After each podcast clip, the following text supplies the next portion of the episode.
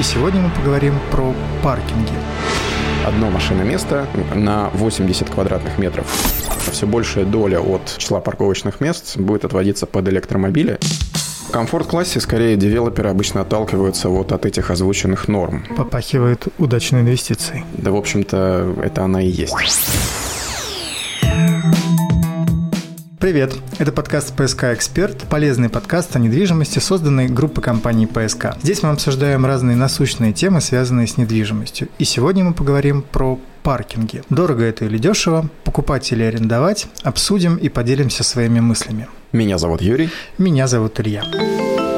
Тема недели. Итак, паркинги. Ну, плюсы, в общем, всем очевидны. Отсутствие холодных запусков двигателя, быстрый прогрев, сохранность автомобиля в конечном счете, на первом месте, даже не на третьем. Ну и далее по списку комфорт, разгрузки и погрузки. Никто и ничего не мешает. Отсутствие необходимости очищать снег. В общем, у паркинга, особенно теплого, плюсов для автовладельца его автомобиля, наверное, столько же, сколько, собственно, у самого автомобиля для его владельца. И при этом еще есть нюанс, связанный с тем, что это паркинг продолжает чистоту автомобиля, потому что когда он припаркован на улице, его все пачкают проезжающими. Его еще бывает и задевают. По своему опыту скажу, к сожалению, что поставить машину в тесном дворе, а на утро обнаружить пару царапин новых – это случающаяся история. Сожалею. Да, может быть, что-то по нормам этих самых паркингов, сколько их необходимо и, как-то это регулируется ли? Конечно, регулируется. Нормы вообще, кстати, достаточно ну, бодрые, если так можно сказать. Забегая вперед даже и от современности, они не, оста- не отстают, говоря об электромобилях. Ну, в общем, ситуация следующая. Существует свод правил,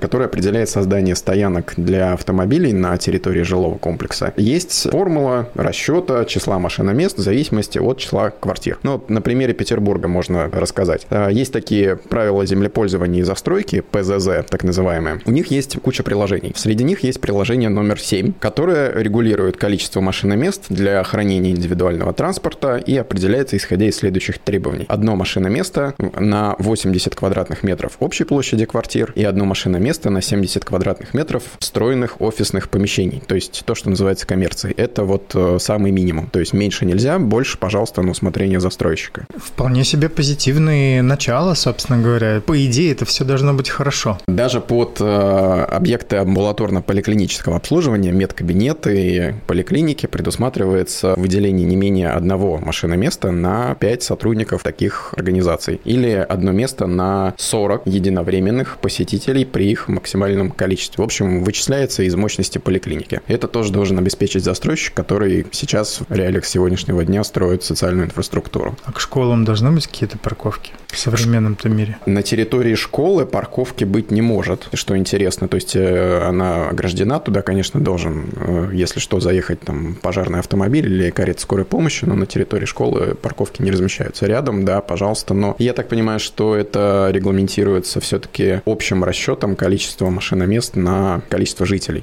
домов, которые, собственно, вокруг школы. Можно на примере прикинуть. Ну, давай. У группы компаний ПСК будет новый проект на Московском шоссе, в котором аж 128 тысяч квадратных метров жилой застройки, ни много ни мало. И вот по этим метрам, получается, а, компания должна обеспечить 1600 машиномест как минимум, и это только под жилье. А если сюда еще прибавить медкабинеты, супермаркет, э, прочие коммерческие коммерческие площади, то получается 1668 машиномест уже на территории. Ну и уже в упомянутых правилах землепользования и застройки есть новый пункт к тому самому приложению, которое регламентирует число машиномест. Звучит оно следующим образом. Не менее одного машиноместа должно быть предусмотрено на 1600 квадратных метров общей площади квартир, и речь идет об электромобилях и гибридных автомобилях с местом зарядки. Ну, то есть, если пересчитать в среднюю площадь квартиры, то получается на 25-30 квартир одно машиноместо с зарядкой под электричку или гибрид. Хорошая перспектива. Интересно,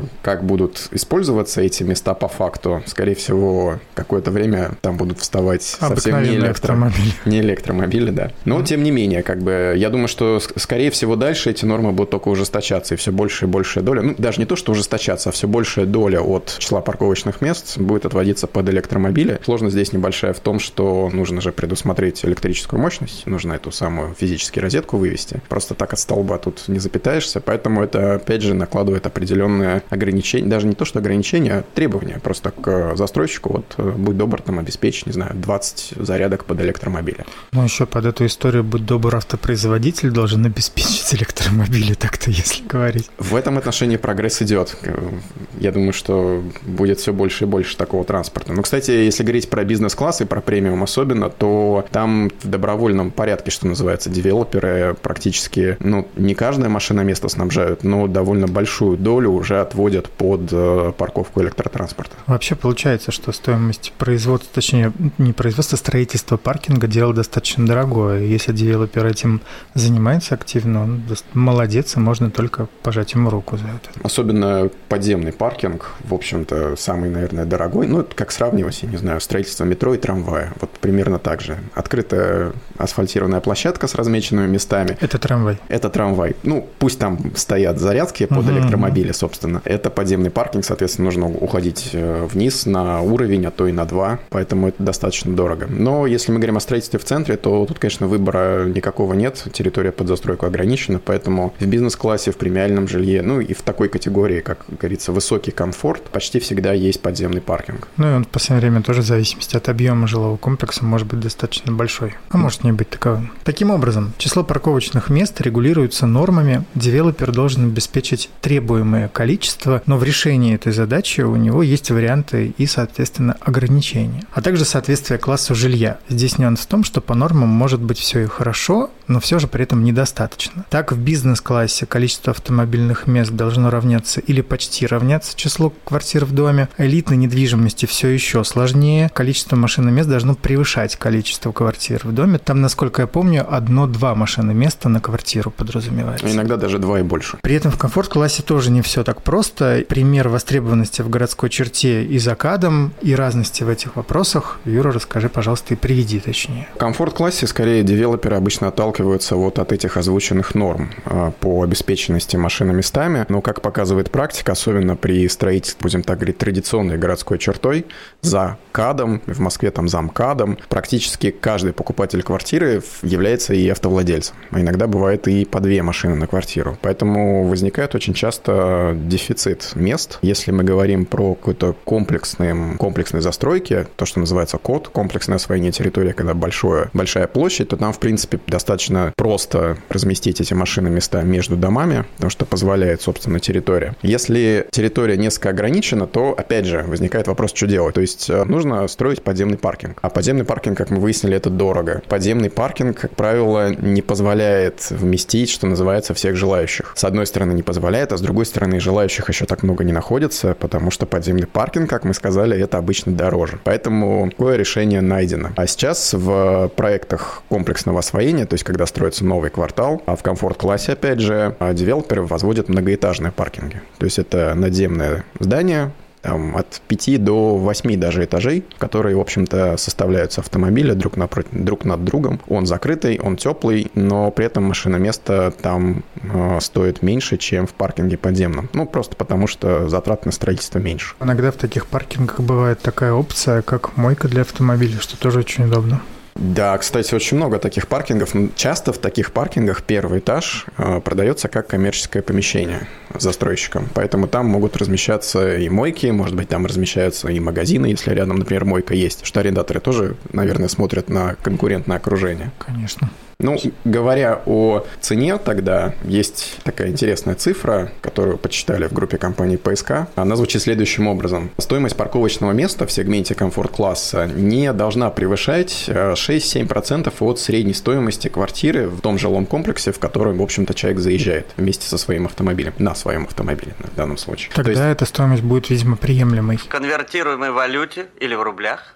В рублях! Да, то есть э, в таком случае обеспечивается устойчивый спрос на машины места, потому что с точки зрения покупателя цена оправдана. Опять же, если площадь э, жилой застройки ограничена, то просто физически отсутствуют какие-то большие территории между корпусами, куда ставить машину. Вот, пожалуйста, многоуровневый надземный паркинг, который стоит не очень дорого, при этом он теплый, он закрытый, но он взял и разгрузил, забрав в себя там 500-600 автомобилей сразу, то есть в масштабах там какого какого-то небольшого квартала это ну, очень большое число. При этом, при всем, мы как раз в прошлом выпуске говорили о том, что за последние 10 лет в Санкт-Петербурге количество автомобилей увеличилось на 25%, на четверть. То есть новые дома строятся, но и автомобилей появляется большое количество, и поэтому проблема остается. Конечно, автомобилизация все равно продолжается. При этом интересно, что времена меняются, а проблемы остаются. Я не мог не вспомнить старый добрый советский фильм «Гараж», в который весь целиком посвящен вопросам, связанным с тем, а хватит ли места и кого, собственно говоря, из этого чудесного кооператива гаражного нужно вы- выкидывать, собственно говоря.